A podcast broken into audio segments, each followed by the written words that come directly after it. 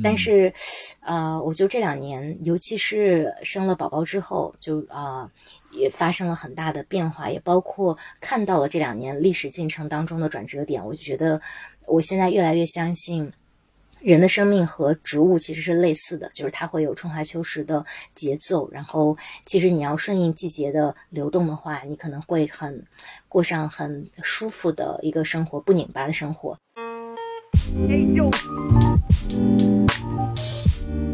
你好，欢迎收听 Marcus 旗下的播客节目，请回答普鲁斯特。我是利马克。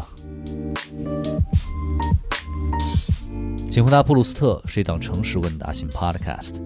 每一期我们都会邀请一位嘉宾来到节目里，回答基于普鲁斯特问卷的三十五个问题。通过这样的回答，让我们来听听不同的人对自己、对生活和对世界的理解。本期节目我们邀请到的回答者是老柴。老柴曾经是一名国家三级登山运动员，担任过上市公司的高管，也是一名连续创业者。现在的他是一家新消费品牌公司的创始人，但其实老柴最广为人知的一个身份是一名写作者。他已经坚持写作创作有二十多年，我本人其实也是他很久的读者，在低谷期也被他的文字鼓舞过。你可以在微博搜索老柴，或者搜索公众号练习册，关注老柴的创作和文字。同时，他也有一档自己的播客，叫做 Holy Duck 户外频道。专注分享户外运动和生活方面的内容，感兴趣的大家也可以搜索订阅收听。OK，那么这一期就和我一起来听一下老柴的回答。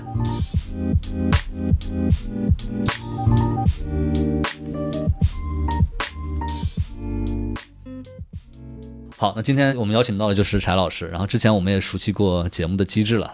所以你选择 hard 模式还是 easy 模式？对我看了你的两个模式，都觉得，哎呀，这 easy 模式也没有多 easy，所以我还是直接选择 hard 模式吧。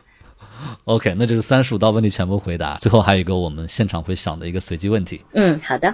OK，好，第一个问题，你目前一段时期的心境是怎么样的？啊，这个问题呃特别好，因为。我其实自己很少停下来思考这一题，然后刚好昨天晚上我写了一篇公众号，是因为我有一个仪式，就是每年的生日会写一篇文章去思考，说对我当下会怎么样？对对对。然后今年特别懒，今年在生日前后其实没有写，然后突然到昨天我生日已经过完十天了，我在想，如果这件事情我不写，可能我未来就都不会写了，所以我就呃坐下来，然后啊想了想，我觉得我最近的心境呢。可以用这个题目的啊题目来概括，这这这个文章的题目叫做“晨钟暮鼓重建城邦”啊，什么意思呢？就是呃，可能我的前三十多年的人生一直是在比较激昂的、比较奋进的一个状态，虽然遇到过胜利，也遇到过失败，但是你就好像不断的要在啊升级打怪，然后去挑战，但是就。这几年来，尤其是最近一两年来，可能发生了很大的变化。尤其是我生孩子，然后 gap year，然后重新创业。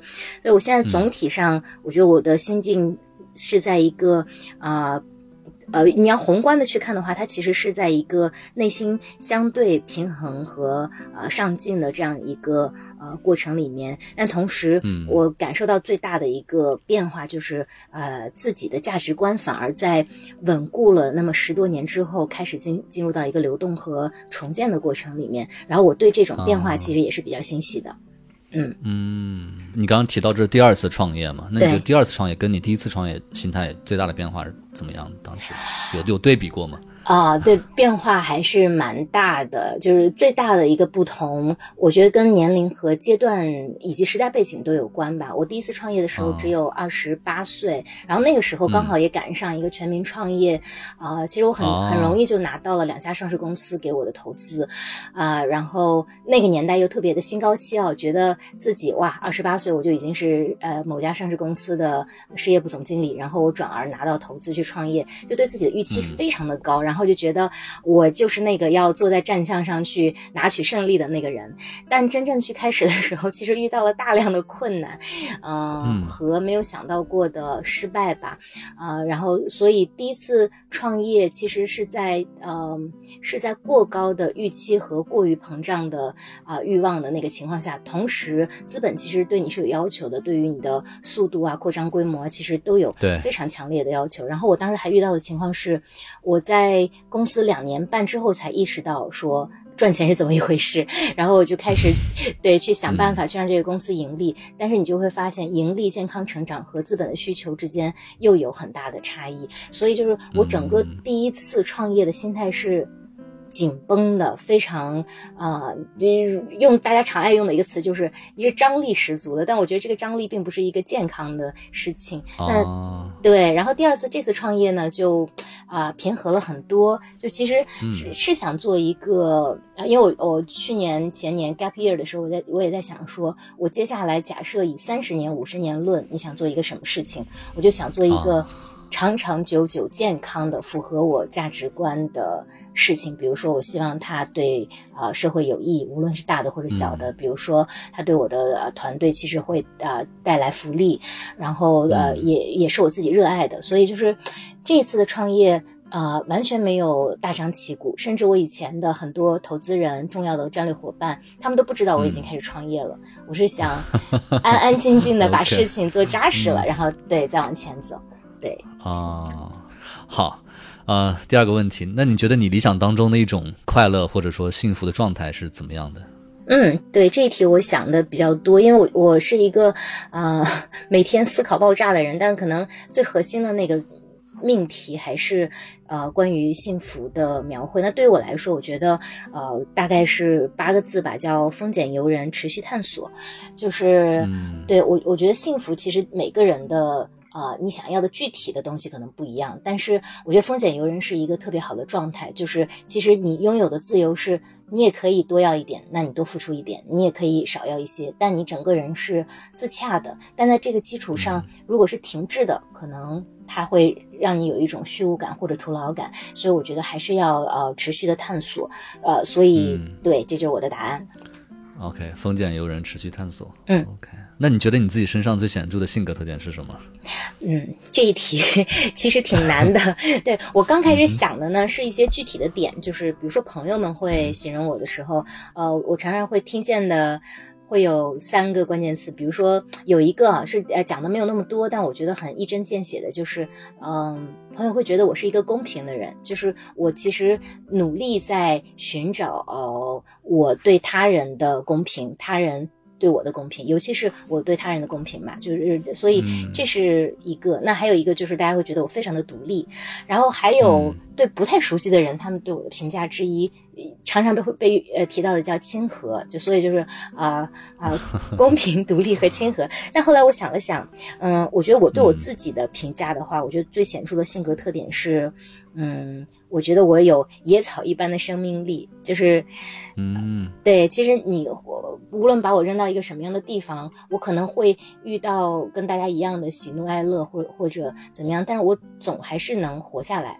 就是，嗯，对，对，对，百折不挠，然后或者是想尽各种办法，未见得会活得很好啊，但是 就是他会活下来，对，所以，呃，这是一个，然后还有一个就是，我觉得我是一个特别容易快乐的人，就我有我有一天也想过说，如果我死了，我的墓志铭上我想写什么，我可能就想说，柴一个容易快乐的人吧。啊，哇，好。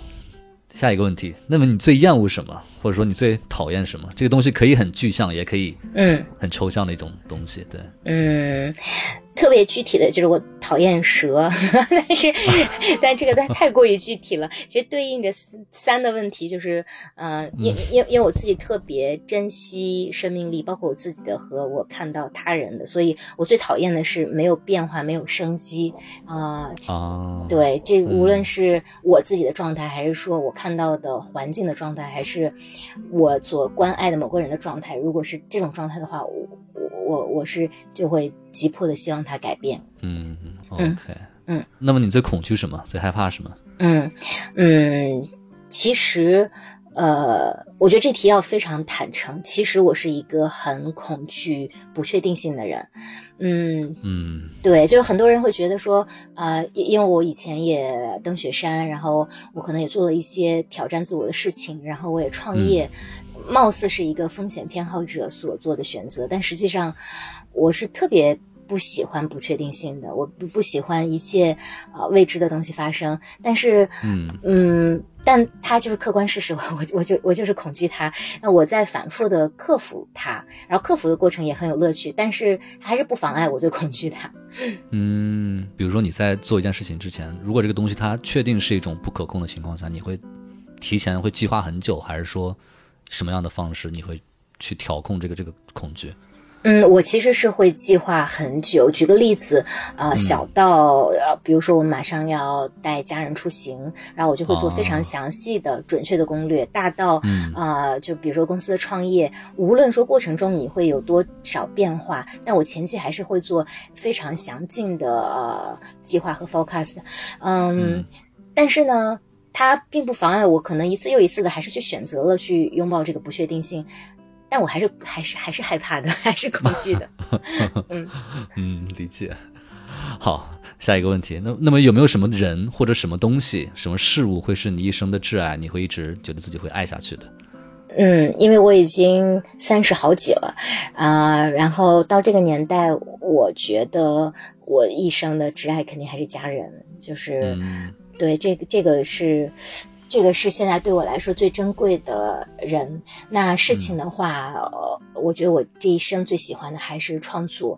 以前就是具体到就是写作嘛，因为我是一个超级 疯产的一个写作者，就是其实就是话痨。这个知道。对，就是在不同的渠道，大家看到我有微博、极客，然后小红书最近还拓展了，然后还有公众号，还有小报童。就是我也我也不知道我为什么有那么多话去讲，但是就是创。做这件事情，哪怕没有什么读者，我也乐此不疲。就是我，我真的是特别热爱创作。后来我为什么嗯叫创作，而不只是仅仅是写作呢？就是我还是想去探索更多的创作方式。包括我最近 在呃做了播客，又努力想去尝试一下视频。嗯，然后总之，就创作这个过程给我带来的。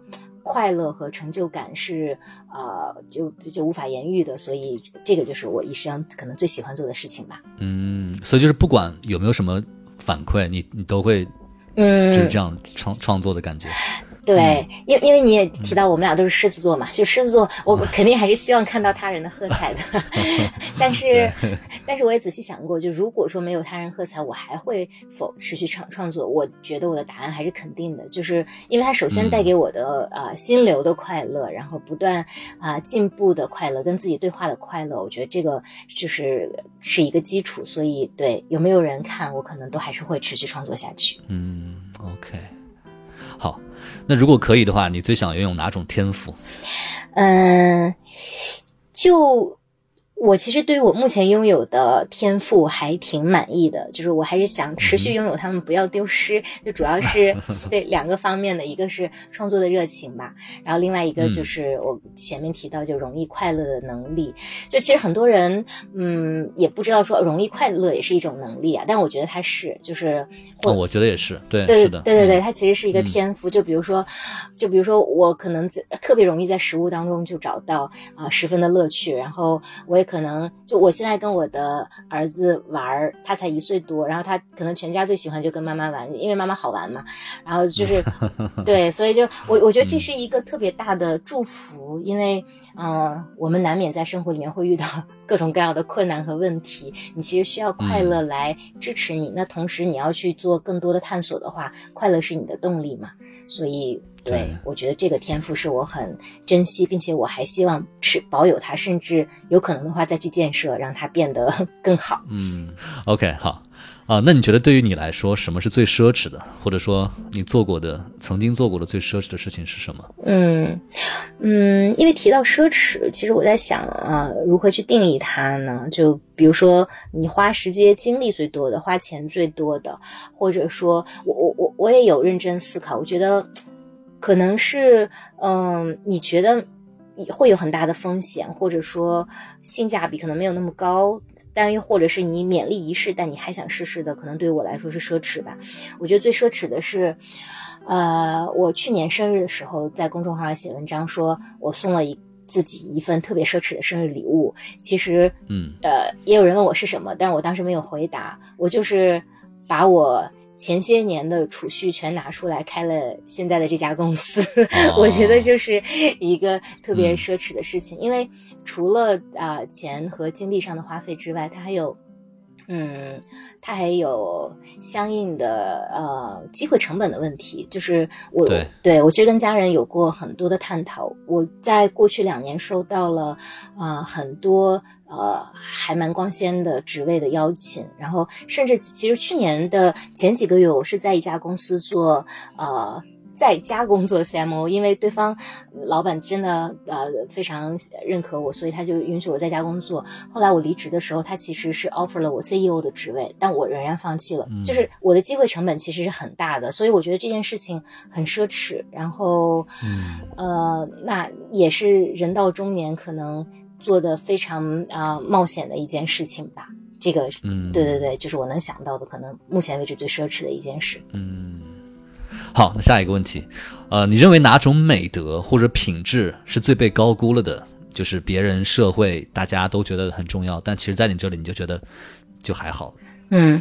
我觉得被特别被高估的一个美德就是所谓的野心，嗯啊，野心，对我我不知道现在展开讲讲，对，不知道现在嗯市场上是怎么看待这个事情的。但我我是零六年大学毕业，我们那时候毕业的时候，大家都去外企，那在外企的面试当中会有一个性格的评估，其中非常被 appreciate 的一个呃美德。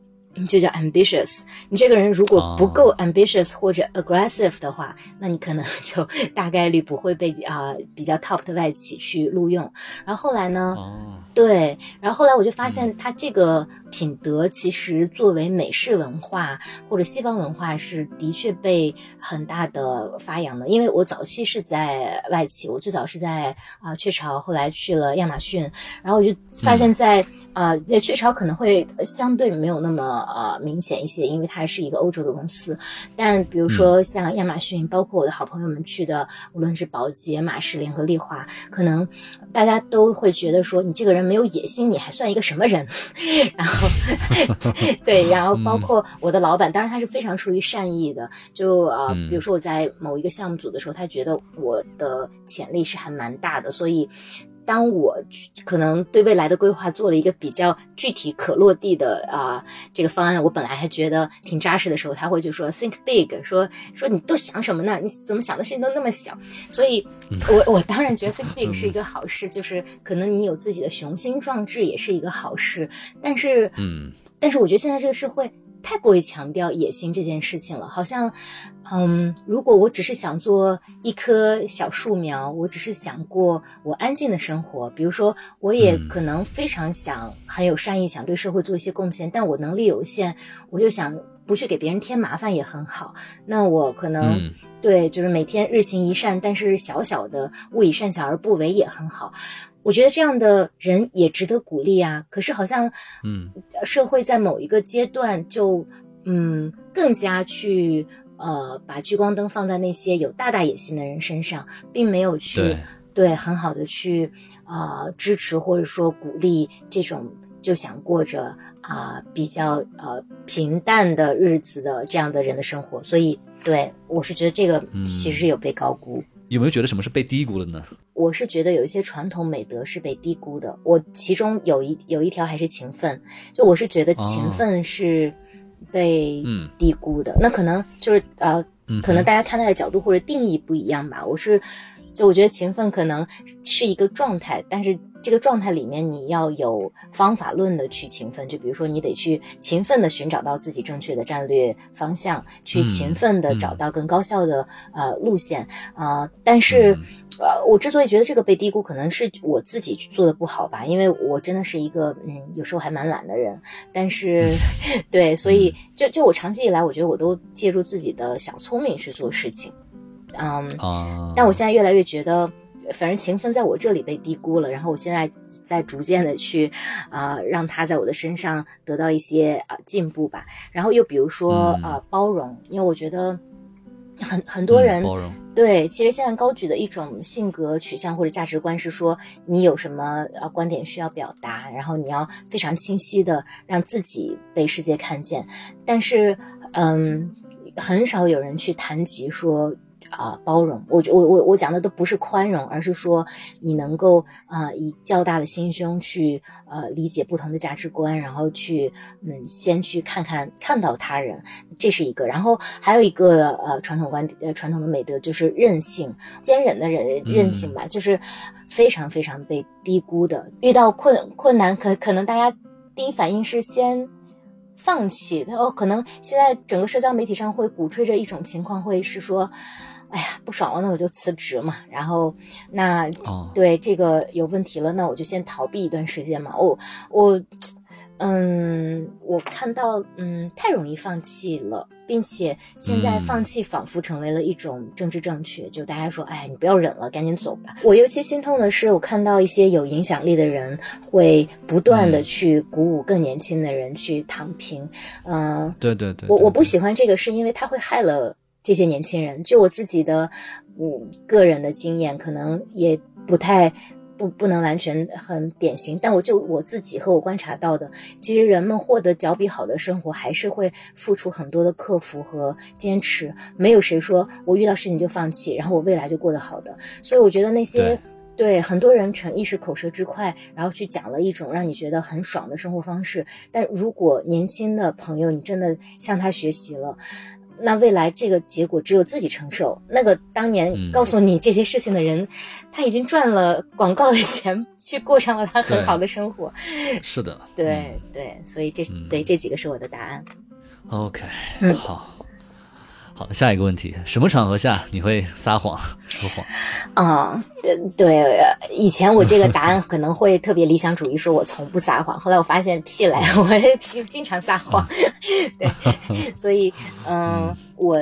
就虽然我这个答案听着有一点油腻，但是的确是 我现在是这么想的，就是必要的时候我就会撒谎，但是，嗯，理解，对，但必要是一个就非常复杂的判断嘛，就每个人有自己的价值观和处境，嗯，所以对我来说，就是我的价值观可能我认为出于呃善良或者更妥当的结果的时候，我会以结果优先，然后会去撒谎。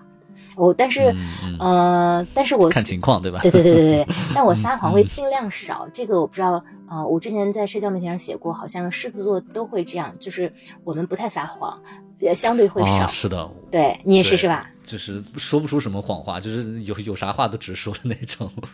我我我是比较偏这种的。你你有想过你为什 么不怎么爱撒谎吗？哎呀，你把我问住了，我没有想过哎，我觉得很麻烦呀。我说你。我觉得不说了谎话，你还你还得去解释，很麻烦吧？哎，是的，是的，是的，我的答案也是这样的。对，就是嗯，我有两个原因嘛。第一个是，就是撒谎的时候我就会心虚，然后 我我 我我就露出破绽了。对对对，我就承担不了这种很复杂的心理感受。然后另外一个是我，尤其这两年记忆变得特别差。如如果我撒了谎，下次别人跟我对峙，我马上就会露出马脚，所以，对我尽量少撒谎。理解，对对对，理解理解。好，下一个问题，呃，你最看重朋友身上的什么特质，或者说这个人身上有什么特质，你会觉得可以和他成为朋友，交朋友？嗯，义气，呃，我非常非常重义气，就是对我甚至是，呃，又可能政治不太正确的，就是呃。友谊在我这里其实是高于价值观的，就是嗯，可能之前还打过一个特别呃极端的案例，就当时有一个电视电电视剧，就是实习医生格雷，里面可能啊格雷和他那个我忘了那个好朋友叫什么，就那个亚裔的好朋友，就总之他们遇到一个情况是说。如果你杀了人，我就一跟你一起去买尸体。就对我来说，对，就是朋友，类似于这样的存在。那就是当我看到一个陌生的人，就比如说在社交媒体上遇到一个人，但我觉得他对他的朋友非常义气的时候，我就会觉得这个人特别的棒。嗯。哎，这个也反映在你的文字里，我觉得，因为我我毕竟是你多年的读者了啊，就是我觉得你有一种给我一种什么感觉，就是一种女侠的感觉，对，就是非常的正气凛然，然后每次看也会受到很多鼓舞。哦，哎呀，谢谢。包括之前你发一些关于就是怎么度过人生低谷期，或者是怎么样的那些文字，我都会我都有收藏下来。嗯，谢谢。好，那下一个问题是这样的，那你最看重伴侣身上的什么特质呢？嗯，我这个答案特别的老套，但是我特别坚定，就是，呃，进步，就是这个人得进步，对，对，就是像嗯 那个年代，毛主席那个年代，就是大家谈恋爱，就是说我们要共同进步，但是进步分子，对对对，先进分子，对对对，或者就是。对，再翻译一些，就是呃，我觉得爱与自我建设特别重要。就首先得有爱嘛，那如果没有爱的话，两个人无从谈起。那如果说他自己身上的特质的话，是自我建设。呃，我今天早上。早餐的时候还跟我先生聊天，就是我们会聊他现在的业务进展，然后，嗯，哎，就是我每次我都会觉得我们俩的拉差距怎么又拉开了，然后我在他身上会见到他不断的进步。当然，对，当然他也遇到过啊事业的低谷或者困难，但是就是无论在啊。高高峰的时候，还是说在低潮的时候，他没有放弃过，说我去寻找啊更好的啊这个个人的进步。我觉得这一点特别重要。嗯，好，下一个问题，有没有哪件事是你一直想做，但到现在一直都没有做的，或者没有做到的？嗯，没有，我我是不留遗憾的人，所以我们没有这个。OK，有没有哪些事情是你之前不相信，但现在反而相信了？嗯，我我不知道，也是不是跟年龄。周围的人的年龄分布有关，我身边的人可能都是，呃，因为我上学早，然后他们基本上都是八二八三年，所以现在也差不多在四十岁左右。那可能越来越多人在朋友交流的时候，大家就说，哎，就就觉得这个命运这个事情还是 没有办法去这个扭转的，开始信命了。对对对，开始信命了。但我自己的答案不是这个，我我的答案其实也是八个字。我发现我好喜欢八个字，就是对我我好来对哪八个字？对，因因为。因为命运是我很，我觉得我很年轻的时候就看明白的一件事情啊，是吗？啊，对对对对啊，对，可能也跟呃家族有关吧。就是我妈妈这一支的家族其实是呃当地还蛮有名的风水先生，所以呢。对对对，可能从小大家就会讨论一些关于生命啊，关于你的呃一生到底会有一个什么样的走势，那它都是由什么决定的。所以其实对于人性中的呃不可抗力，我其实是呃一直以来还是比较自己比较呃舒服和顺畅的。嗯，对，但是。我年轻的时候，嗯，就就还是家里的长辈会跟我讲说，呃，讲的八个字叫春华秋实，那另外四个字是说，呃，中庸平衡。我其实以前是不信的，我是觉得。嗯嗯，有什么中庸平衡啊？我就是要样样拔尖，然后是有什么春华秋实啊？我现在就要活在当下，啊，对。但是，呃，我就这两年，尤其是生了宝宝之后，就啊，也发生了很大的变化，也包括看到了这两年历史进程当中的转折点。我觉得，我现在越来越相信。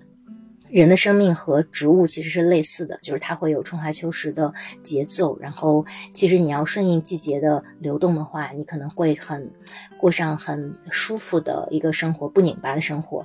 那另外，嗯，对，就是啊，中庸平衡，就是，嗯，我现在真的觉得可能有些，比如说有些幸运没有及早的到来，或者说有些运气没有落在你身上，嗯，就甚至。哦，我就在这儿讲一个小故事，就是我之前创业的那个公司，其实初期是有一些嗯股权上的问题，但后来盈利之后，我看到了它可能变大的可能性，我就想通过 MBO 的方式去嗯去去去把这个公司 buy out，然后去融到一笔资，但是因为当时那个股权结构是有点困难，但总之我最后拿到了一笔非常可观的呃投资，然后。结果在这个投资到账之前的一天，就所有的投资协议都已经呃全部都走完了。就在钱到账的前一前一天，我们的投资方的母公司爆雷了。哦，no！然对，然后这件事当时对我的打击非常的巨大。这个事情我其实，在呃公开啊媒体上从来没有讲过啊。然后，嗯，但是呢。事后证明，其实如果我当时拿到那一笔投资，可能会给自己带来很大的财务上的麻烦。然后，对，以及那个时候可能那种激进的创业环境，对于我想去完成的事情也不是一个好事。所以，就类似于这样的事情嘛，我现在觉得啊，中庸平衡，可能有的时候你看似没有得到一个及时的呃巨大的利好，那可能也是一个好事。但重要的是，你把每一件事情都稳妥的，然后平衡的向前发展是非常重要的。哇塞，这个故事，嗯。嗯，行，那下一个问题是这样的，那有没有哪件事是你在死前你觉得自己一定要去完成的，一定要去做的？嗯嗯，这题答案跟啊上上一题其实类似，就是我我我肯定还有很多事情想做，但是我有认真想过，没有绝对的那种。对，就是我此刻死去，我也没有什么遗憾。OK，好，下一个问题是这样的，你过往的人生当中经历过的最大的一次类似于文化冲击或者价值观地震的事情是？是什么？有没有这样的一件事情？嗯，我我我我认真想，嗯，其实没有想太出来。因为我是觉得，就像我昨天晚上的文章写，我可能不是那种呃推倒重建派的，我是一个改良派。所以就是我 对价值观的塑造是一点点啊形成的。但是我讲一个小事吧，就是我其实嗯。当时对我的冲击蛮大的，就年轻的时候，有一次坐公交车，然后我是遇到老人、孕妇一定会让座的那种人，但那一次呢，我我是站着的，然后上上来了一个可能六十多岁的老人，然后我就特别着急，想给他找一个座位，嗯，这时候我就看见后面有一个男生，其实还穿着篮球服，就还蛮帅的一个男生，他他就坐着嘛，然后他看见老人，他也没有。体表现出来有任何想要让座的这个状态，所以我其实是蛮愤怒的，但是我还是克制着自己的愤怒去跟那个男生说：“我说你能不能把座位让给这个老人？”然后那个男生就看了我一眼，然后脸一红，他就起来了，他就把座位让给了这个老人。然后这时候我就发现，这个男生其实戴的是假肢。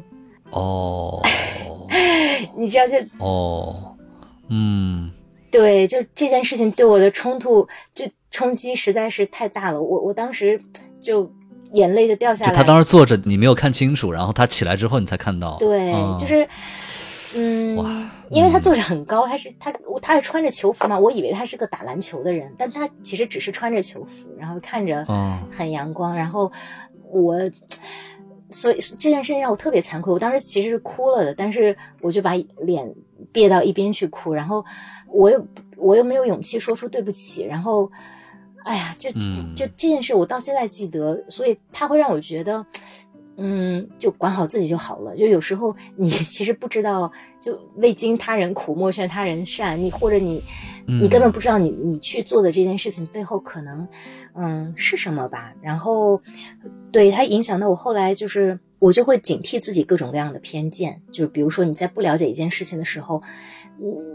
你可能并不知道真相是什么，所以我就越来越少在呃公共场合、在社交媒体上对事件发表一些比较啊激烈的看法和评价。看法，对对对，嗯。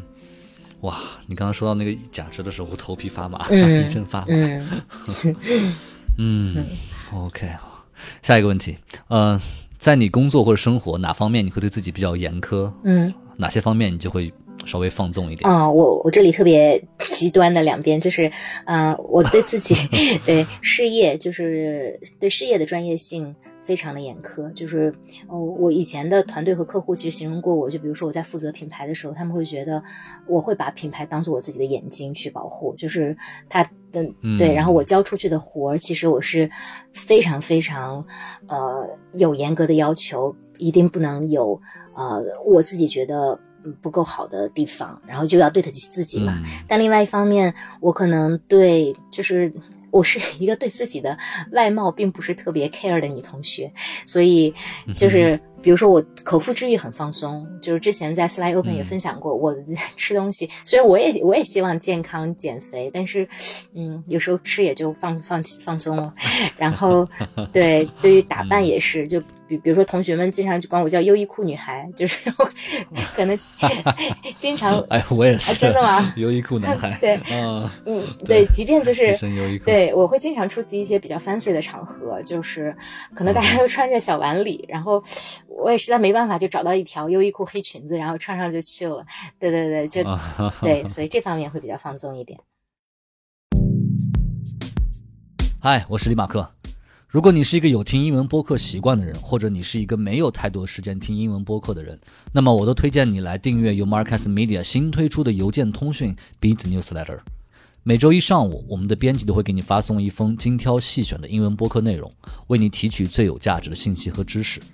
你可以在本集节目的 show notes 看到 Beats 的订阅链接，欢迎订阅。如果你觉得内容好的话，也欢迎推荐给你身边的朋友来订阅，这对我们很重要。OK，让我们继续今天的节目。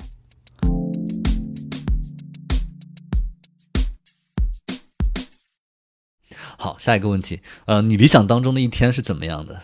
嗯，其实我最近的呃生活就还蛮理想的，就是能把自己的自律性保持的很好。就是我我的一天大概是早上六点就会醒，然后我会在呃床上背单词、看新闻，然后对七点开始去空腹健身，呃，要么是在家里跳操，要么就是会带着宝宝去呃附近朝阳公园，我去跑步，然后他和阿姨在玩，对，然后会跟孩子会抽半个小时到一个小时跟他玩一会儿，然后吃早餐，然后十点开。开会，然后嗯，下午呢一般就是做一些 paperwork，或者是录录节目呀，就像或者见见人。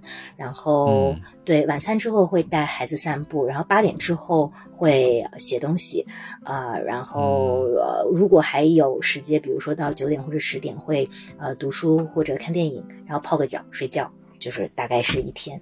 嗯嗯，好，下一个问题是这样，你目前你觉得自己花最多时间在什么上面？啊，主要。三个部分吧，我最多的时间和精力还是在工作上，其实最大的精力，但是时间上面的话是家人。其实我。今年呃，自从有宝宝以来吧，就是呃照顾他花了很多的精力，然后家里的老人，我现在有我爸爸，然后还有我公公婆婆，其实年纪都嗯蛮大了，都快七十了，所以其实我花了比较长的时间去带他们旅行，因为老人会觉得说他们可能未来会手就是腿脚不便，也走不了那么远了，所以我会带他们去旅行，然后还有一部分就是创作，我其实花很多的时间在创作上面，所以基本就是。工作、家人和创作吧。所以刚上一题你提到，就是你一般是晚上八点之后就开始写东西嘛？一般大概写写多久？是跟今天想写的内容长短来定吗？还是说就是想看写写舒服了就就 OK，还是怎么样？对，还是主要还是写舒服了就 OK。但最近一年半年吧，因为在做小报童，所以就是我觉得那个特别好，就是它会反向要求你有一个定时定量的输出。然后我平时像微博的呃写作，那个我管自己叫马桶创作者。都是 有了就写，有了就写，然后随时随地都写。对，OK，好，下一个问题，那你觉得目前生活当中最缺乏什么？嗯，我也认真思考过，我觉得我现在嗯什么都不缺，比较平衡。但是我有在想要不要再生一个女儿，就我有一个女儿梦。嗯。现在是个儿子，小男孩。对对对对对。好，下一个问题，我觉得可能我已经知道答案了，但是我还是要问一下，有没有哪件事情是你坚持做了很久的？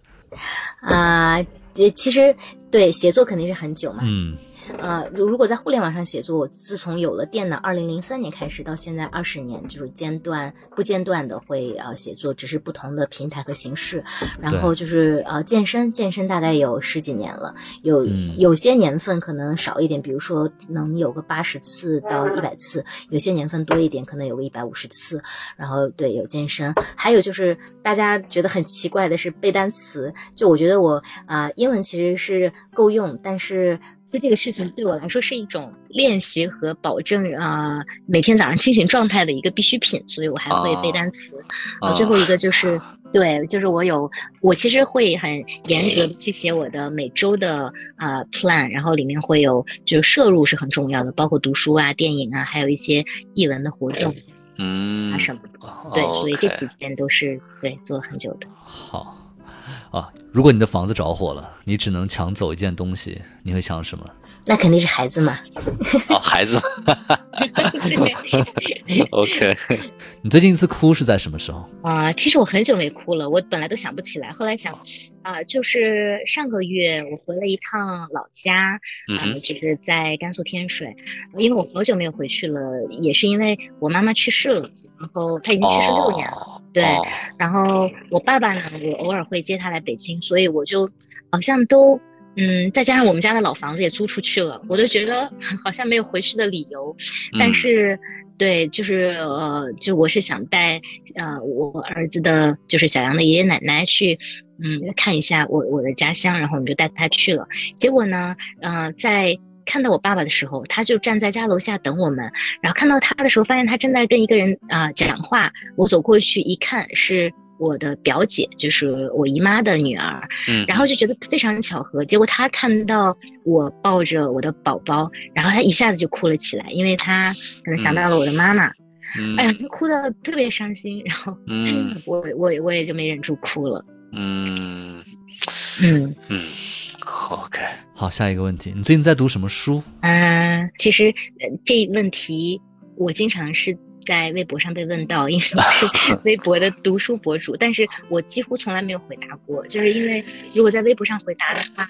嗯，首先我觉得读书是一个特别私人的事情，觉得是嗯他嗯每个人的兴趣。另外就是，其实你在读什么书，并不代表这些书就好，只是你嗯，刚好，因为种种原因或者好奇，或者就是因为经常会有出版社给我寄书，就寄到了就。然后最近在读有读三本书，就是我翻的比较多的，一个是啊、呃川端康成的《千之鹤》，是因为。它是呃果麦出的，果麦我有一个好朋友叫曹曼，其中有一本啊、雪国是他翻译的。然后看完雪国和古都之后，最近在看第三本《千之鹤》，呃，川端康成是我年少的时候比较喜欢的作者，但是但是我觉得，嗯，就他其实有很大的争议嘛，大家觉得他的诺奖其实是因为他是评他是这个呃叫什么委员会的人，所以颁给了哦。对，但但是嗯我最近其实也在看，重新看啊、他的这个系列的书，其实看他所谓的徒劳。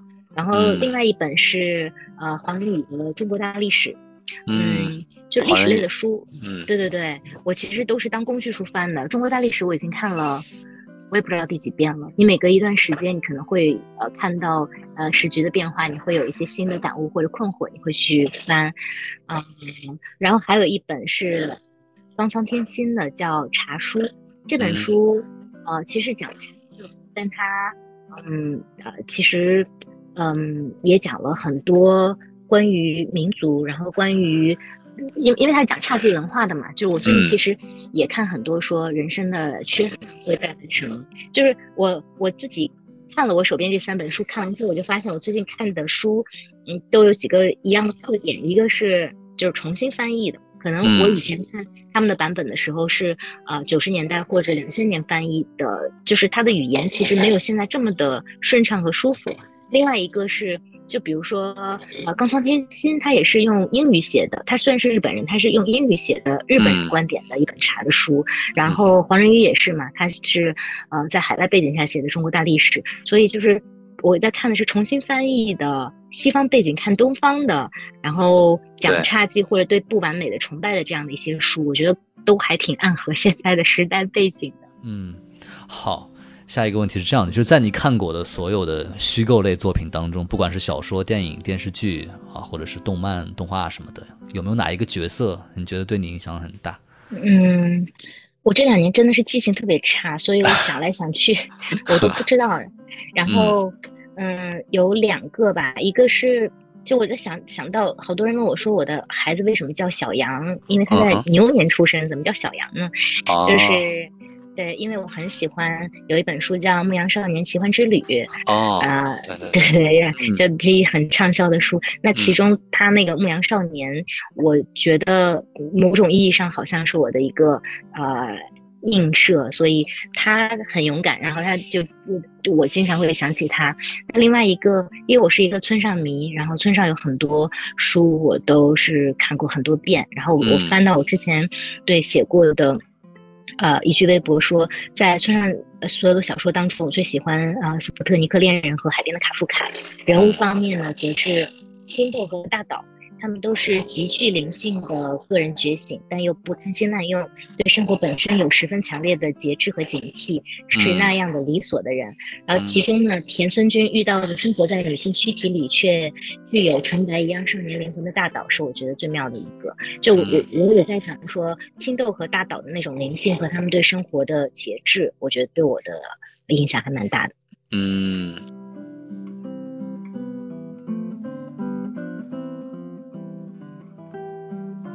呃，如果可以的话，你最想去哪里生活？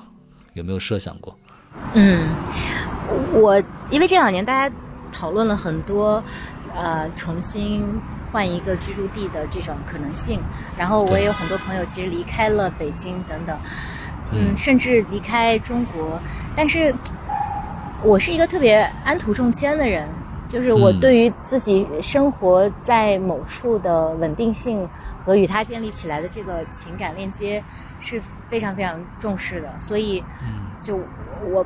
不离开北京，我是这这是我的答案。但是我是想，有可能的话，我们最近在考虑说，呃，也许在某个地方去置办一个房产，然后某一段时间，比如说呃，孩子暑假的时候可以去呃夏令营下呀，或者去度个暑假之类的。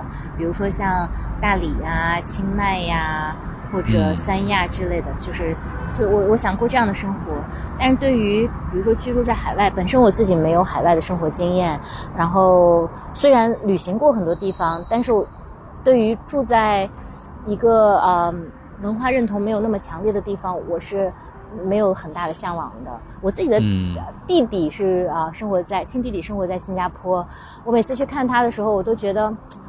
就是觉得自己的根好像 被抽走了一样，所以 理解。对，所以我还是希望生活在中国，希望生活在北京。嗯，你有没有算一下前后？你在北京待了多久了？待了多少年了？呃，比我在天水待的时间要久。我是呃零二年来北京的嘛，到现在已经二十二十一年。我是十六岁来的嘛，对。哇。那就是上上上学嘛，当时应该对吧？对对对，是的。哇，那真的很久了。是。OK，好，下一个问题，下一个问题可能跟之前的答案会有呼应，就是你最珍惜的财产或者财富是什么？嗯嗯，我的答案是健全的四肢和头脑吧。嗯。OK，健全的四肢和头脑。好，下一个问题，嗯，在你过去的人生当中，呃，你觉得自己遇到过的最大的一次困难是什么？后来是怎么解决的？嗯，我可能有两次，一次是，一次是就是前面提到的，在第一次创业过程里面，突然有一天，大概是其实不到两年多，反正一两年的时候吧，就是财务突然给我打电话说，柴总，我们下个月没有工资发了，然后。我就特别震惊，因为你知道，我们都是做 marketing 方向的。就我以前在公司就是管啊预算，然后我我其实最多的时候也是有几个亿的预算在手里。就我是个花钱的部门，然后我虽然我创业了，我有了新的角色，但我从来。没有考虑过账上的钱还会花光，还会有一天发不出工资来，然后我就特别震惊。结果当时又好像又快临到双十一，我们当时其实也有做一些呃呃 smart device 的产品在售卖，然后我就那天看着那个后台的数据，我们的数据一点都不涨，就是促销了半天促不动，哎，真的是特别痛苦，一个非常艰难的。呃，冬天的午后，然后后来怎么度过的呢？就是一晚上，其实头发白了，可可可能也不明显啊，但是白了一些的，就白了那么一些根，然后。我就去，因为我当时的业务也是分 C 端和 B 端，我就去找啊 B 端的公司，然后以我的 可能相对比较擅长的三寸不烂之舌的啊策略分析能力，然后去拿到了一个单子，并且那个老板因为之前有过合作，有过信任，就提前支付了一笔款项，然后就度过了。后来我就恶补了自己的 财务知识和这方面的嗯意识吧，然后。所以就这这个危机就算度过，然后还有一次，是我到现在也不知道该怎么度过的，就是呃，我我我母亲生病，就是以前，对以前你没有遇到过这样的事情，就是他解决不了，就我我觉得我遇到什么事情，我一定会找到办法解决它，或者我要么就把自己的愿望缩小嘛，就比如说我赚不到钱，那我。不是崇尚风险由人吗？我就，嗯，我就少少吃，就少吃一点好的，然后少买两件衣服，其实也就过去了。可是，你就是一个人的生命，你自己最亲密的这个人的生命要流逝的时候，你束手无策，你也不知道这件事情为什么就会发生。虽然你可能对听过那么多嗯生病的故事啊，但是当你的妈妈在你身边，然后她就是一点点。本来是一个很啊、鲜活的生命，他以前生活就是一个是身体非常好，一个是他的性格非常的开朗活泼，然后人们都爱他。突然你就特别无力，然后这个困难怎么度过的呢？就就就没度过嘛，他就就自然发生了。我到现在我也觉得，呃，我只是度过了自己的悲伤期，就我现在也可以很坦然的讲这件事情，也可以去嗯面对它了。但是你说，如果在这样的困难再次发生，我还是没有办法去解决它。嗯，嗯，无解。嗯对。嗯，好，下一个问题，呃，在你过往的人生当中，你觉得你自己曾经接受过的最好的一个建议是怎么样的？是什么？嗯嗯，我之前在微博上写过那么一个故事，就是我曾经跟我的一个老板，他当时是呃那家上市公司的 CEO，然后我是市场总监，我们之间发生了非常剧烈的冲突，原因是。呃，我就是可能公司一般会有政治斗争和派系，就是大家都认为我是另外一个老板带进来的人，但实际上我是一个不会站队的人，所以我就觉得这个老板他反复的刁难我，直到有一次呢，是我其实那一年的 performance 我自己认为做得非常好，并且是大家有目共睹的，可是他给我的业绩打了一个不及格，就是 明显就是对刁难我，就是我就我我不知道是为什么，然后我就特别生气的。冲到他的办公室，然后这个涕泪滂沱，哭的成了一个泪人，然后去跟他讲说：“你这样非常不不正确，非常不对。”嗯然后他就很冷静的看着我，他说：“嗯，他说你知道我对你的期望是什么？说哦，其实我当时的情况是我是呃代理品牌总监，其实因为年纪很小，然后才入职三个月，然后总总监就离职了，然后就给了我这个 title。后来他说。”他说：“你到底是以什么要求来要求自己的？”他说：“我没有把你当做一个经经理级去要求，我也没有把你当做一个总监级去要求。我对你的，他说你知道，就他拿出了一份东西，是他帮我去申请，在那一年成为公司事业部总经理的，呃，那么一个机会。然后他说我是这样去要求你的。他说如果我希望把你培养成一个事业部总经理，你现在还差得远远不够，你就是不及格的。而你连自己的情绪都无法控制，你怎么去负责一摊业务？就其实我当时是非常不忿的，我也是觉得他这一切都是他的说辞。但是过了很多年之后，也没有过很多年，就是就他说完这这些话之后，我就回家了。然后当天晚上我就收到我父亲病危的电话，然后我就赶回去看我爸爸。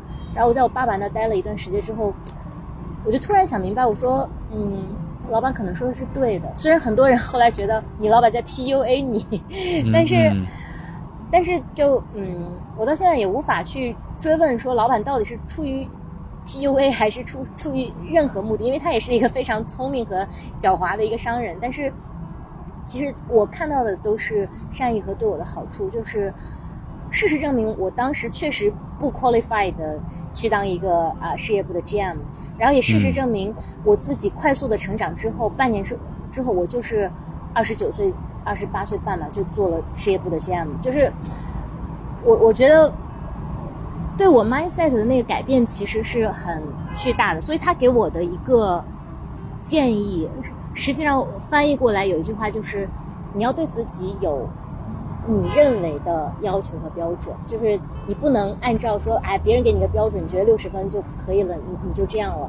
呃，嗯也包括亚马逊，呃，它的企业价值观里面有一条也影响我很多年，就是坚持最高标准。其实，在很多的事情上，如果你对自己有要求，你就应该去坚持那个最高或者更高的标准。嗯嗯，OK，好，下一个问题，呃，人生到目前为止，你觉得自己最大的成就是什么，或者成就感？我我觉得这问题都特别羞耻啊！我我其实觉得我我以前其实有很多标签，就比如说，呃，我我从小就是那个活在别人呃传说中的那个小孩，我我四岁哦别人家孩子，对对对对对，我四岁就上学了，但是也没有想到，我四岁上学之后，我就一直是全班第一，全全校第一。然后我去参加啊、学校里的朗诵比赛，然后我也是四岁就拿第一名。然后我十六岁高考，然后我也是我们市第一名。然后十七岁半就十八岁之前吧，就登顶了人生中的第一座雪山。然后就像我说的，我可能呃二十九岁不到就成了上市公司的 GM，然后创业，然后虽然公司做的很小，但也成功卖掉了。然后就是其实我自己有时候回顾，觉得哎，我其实还有挺多标签的。但是嗯后来我就觉得这些标签，其实现在就在当时可能觉得都还挺自己觉得还挺骄傲的，可是。你就发现，其实他们都是经不起时间的。你可能过一段时间，你就发现，哎，你又变成 nobody 了，你现在什么都不是。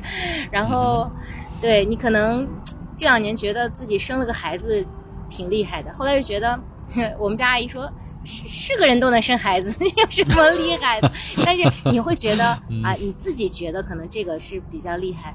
然后，嗯嗯，我昨晚看到你这道题的时候，我在想，我我我现在认为自己如果有成就的话，就是我觉得在我父母把我教的很好，我个人觉得啊，然后我在嗯接过父母的这个接力棒之后，虽然也迷茫过，呃，走过弯路，然后窝过弓，但我觉得嗯我总体现在把自己建设的比较满意，这个就是一个嗯不错的成就。嗯，嗯可以啊，这个答案很好啊，我觉得嗯很好。谢谢。好，好，那下一个问题是这样的：如果你可以穿越到自己二十岁的时候，你可以告诉他一件事情，嗯。你会告诉他什么？嗯，这一题我会，对，因为这一题我之前写过，我就想，一个是告诉我自己，或者说现在二十岁的啊、女孩子们，就是妹妹，你大胆的往前走。就是我我我都甚至觉得，嗯，其实我我尝试也很多，也挺大胆的，我都甚至觉得我还不够大胆，我就觉得我要再回到二十岁，我还可以做更多，就是更啊漫无边际，然后自己更想做的事情，因为那时候你是啊、你有时间，然后你可能到三十多岁就上有老下有小，你会有很多新的人生命题，嗯，所以二十岁就是要对大胆往前走，嗯。嗯，大胆往前走。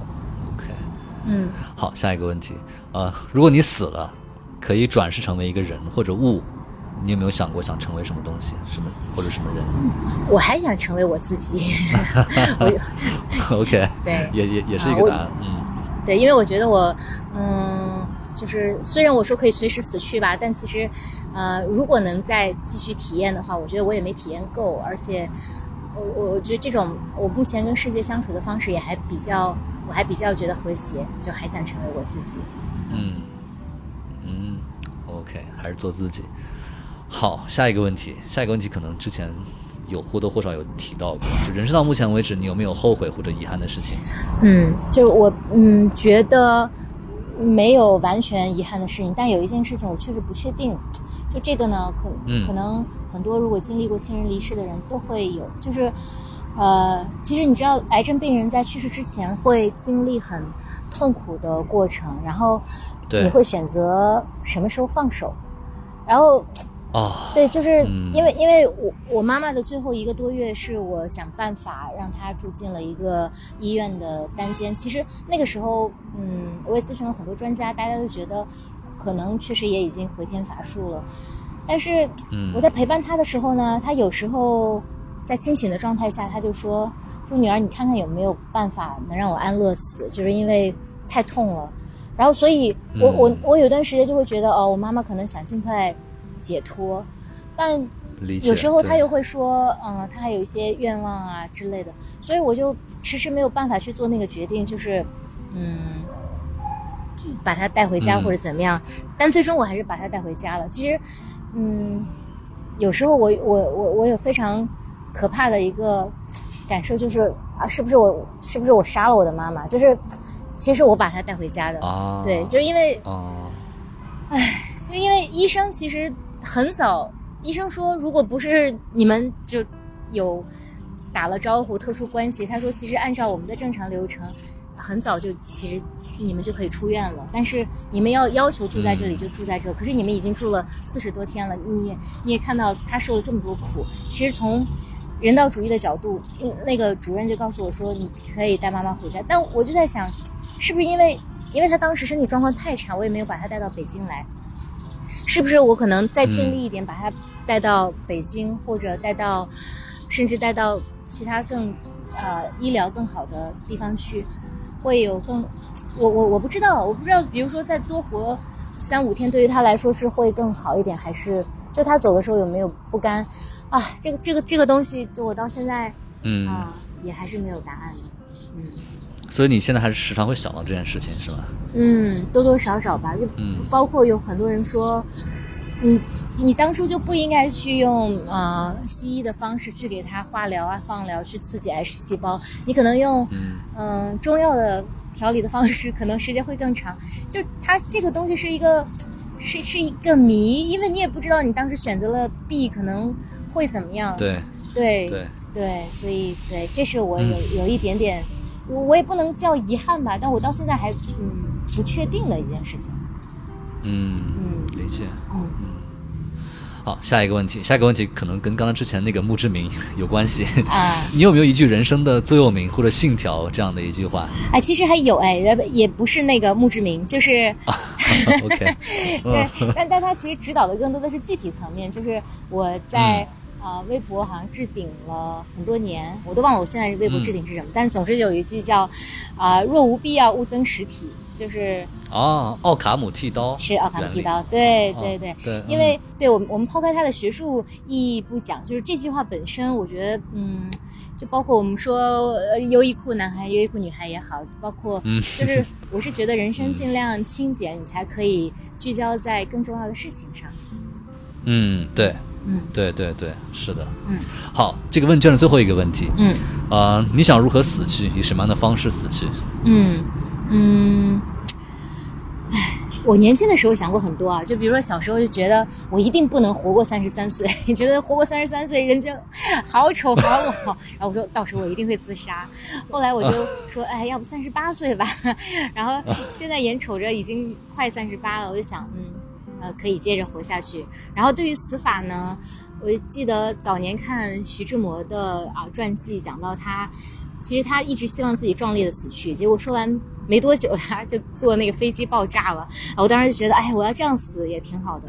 但是，哦，对，但我现在就觉得，我就自然的死去吧。所谓自然，也不是那个 literally 的自然，就是就你怎么死就怎么死吧。就是我现在非常尊重命运，命运让你怎么死、嗯你就怎么死，可以的。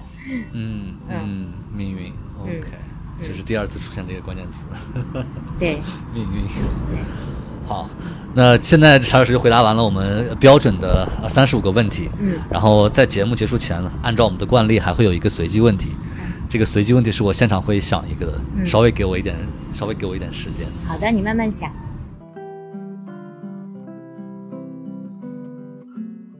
哎，我想到一个，嗯刚才最后一道题是你想呃如何死去嘛？嗯然后咱们问一个关于活着的问题，嗯就是有没有什么时候你是会觉得活着真好这种时刻？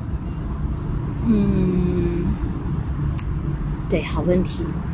我这样的时刻还蛮多的，就像我前面说，我是一个特别容易快乐的人嘛。其实，其实，尤其是当你觉得特别快乐的时候，你会觉得活着真好。比如说，你吃到了一个久违的，你可能克制了很久，或者说没有办法短期内没有办法吃到的一个东西的时候，你就会觉得哇，活着真好。嗯又比如说，你见到了一个，嗯，很多年可能都没有遇到的那么一个啊灵魂至交，然后你跟他进行了一场深入的对话，你会觉得，哦，这个人就是，就是我上辈子遇到的吧，然后你就会觉得幸亏我活到了现在，所以遇到了他，又或者嗯有有近几年就是生了孩子吧，就是你当。面对一个新生生命的时候，你会非常明确的感受到生命这件事情的发展，它带来的巨大的那个力量，就是。哦嗯嗯那个小朋友突然会坐了，然后会站了，然后他会说话了。他现在就虽然每天很搞笑，比如说我的宝宝现在分不清楚你我，然后他看见他自己的爸爸回来，他就会跟爷爷说：“爷爷，你爸回来了。”然后你，但你还是会觉得，你还是会觉得很可爱，就是，呃，然后然后然后他会他会他会很爱你，就这个宝宝会很爱你，然后这时候你也会觉得很好。还有就还有一种情况就很极端的，就是是很悲伤，就是当你看到有人去世，然后你觉得很可惜的时候，嗯，你会觉得，哎，我就觉得很感恩，说幸好我还能多活活一点。活着。对对对对对哦对对哦，理解理解。呃，另外就是你之前不是爬爬过雪山吗？就是爬雪山当中会有这样的感经历吗？感觉吗？就是说，哦，那个真好。对，那那个就是具体的活着真好，就是 因为 有对，因为一次因为你提到爬雪山经历，我还挺好奇的。对，嗯对，呃，其实我第一次登雪山的时候，我们就遇到了暴风雪，然后下撤的时候很危险，也很嗯艰难。那个每一步你你都会觉得说，哎，只要我活着下去，我一定好好做人。然后对，是很明确。然后我还有一次是，呃，我们冬训其实不是去爬雪山，而是去，呃，北京周边河北有有一个山叫小舞台，它其实蛮艰难的，它是一个技术性的，嗯，虽然没有雪的一个山峰。然后我我在那儿就发生了一次滑坠，就我们四个人穿越，呃，三个男生在前面走，就其实两个男生已经走到下一个营地，然后我当时的男朋友跟我在后面走，结果快到营地的时候，他觉得最危险的地方已经过去了，他就。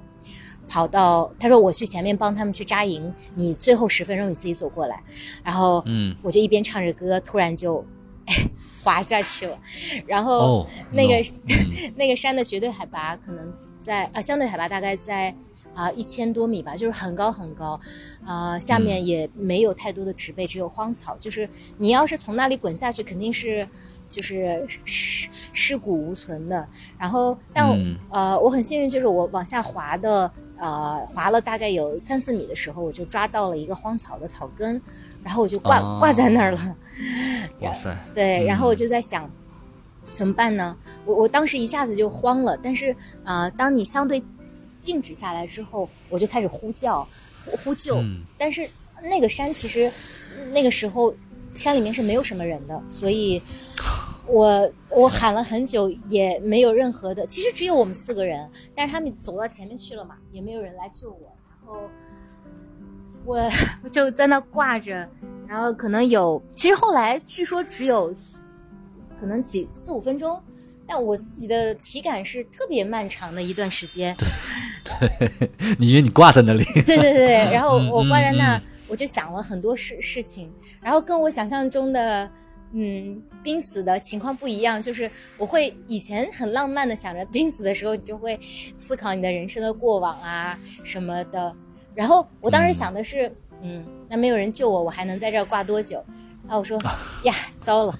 我说如果是非常具体。对对对对对，我说如果我要掉下去，可能要启动直升机救援的话，不知道有多少钱，我们家能不能付得起？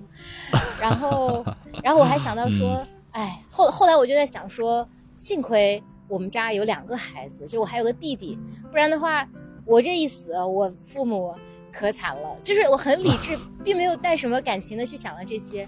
然后我就在想说，嗯，其实我还有。大好的青春年华没有展开呢，那时候，嗯大学刚刚毕业嘛，才二十岁，然后，嗯呃，我是，呃，然后我觉得我、当年那个男朋友可能会遭受巨大的心灵创伤，然后想着想着，我说，哎呀，快没劲儿了，这下可怎么办呢？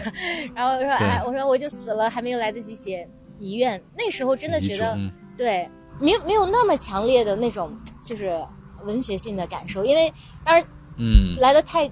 太呃突然了，你就是没有做渲染和铺垫。后来，后来男朋友就其实他说他很早就听到了，他不敢回应，是因为他也吓坏了，他怕我、哦让我不稳定，他就一点点往回走。回来之后他，嗯因为他的攀登技术很好，他就想办法把我救了上去。然后，嗯但是有一个细节就是他支起了他的膝盖，让我踩着他的膝盖往上爬，就是他先探到我的、嗯啊膝盖往下的地方，然后我一踩的时候。他突然往下又滑了一米多，那个时候哦其实才是我最害怕的时候，就是，就我两个人 对我死就死了，我还嗯拉上一个，这个太可怕了。对，然后、嗯但其实是上来之后花了十分钟走到营地的那一瞬间，我就崩溃了，我就坐在地上开始大哭，然后我就没有办法站起来了，其实没有也没有受伤，就是整个人瘫软了，就站不起来，然后嗯甚理至解理解，第二天也没有办法下山，那个时候会觉得，就以后还是就我很长一段时间就没有再进山了。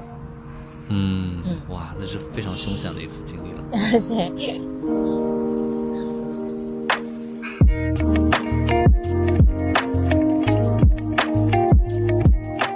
请回答普鲁斯特由 Marcus Media 制作出品。